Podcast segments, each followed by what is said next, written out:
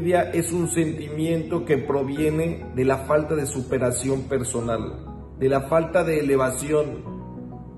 Si cuando sientes envidia buscas elevarte y superarte como persona, esa envidia se va a ir.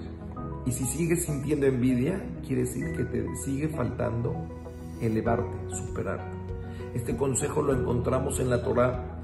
Cuando Caín envidia a Eve, Boreolam le dice, Caín, lama la felupaneja, ¿por qué estás deprimido?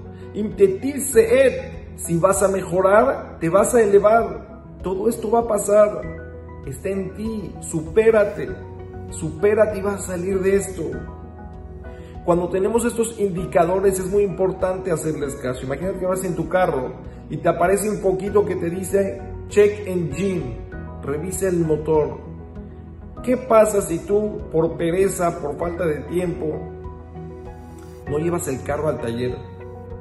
Optas por ir con un eléctrico que por 5 dólares te desactiva el foquito.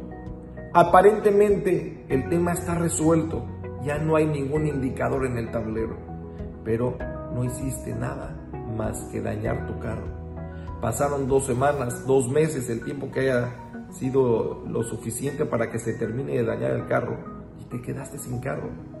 Si hubieras hecho caso a ese poquito y lo hubieras llevado al taller en su momento adecuado, podías haber salvado tu carro. Esos indicadores son muy importantes.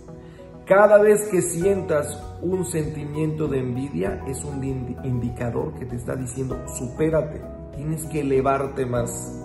Nos está indicando falta de elevación y superación.